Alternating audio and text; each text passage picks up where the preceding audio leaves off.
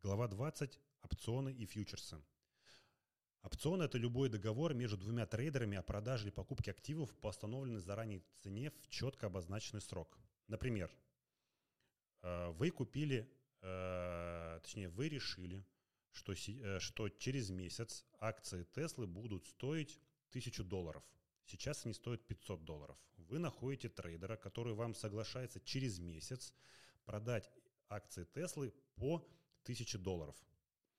А, и вы, и вы договариваетесь, что э, премия за одну акцию составит 50 долларов.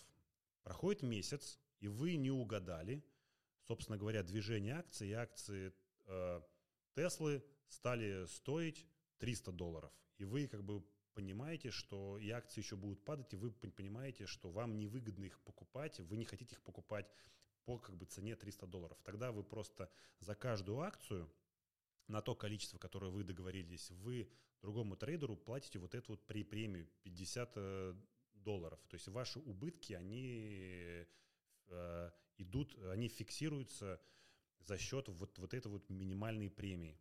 То есть это как бы э, это право, а не обязанность купить.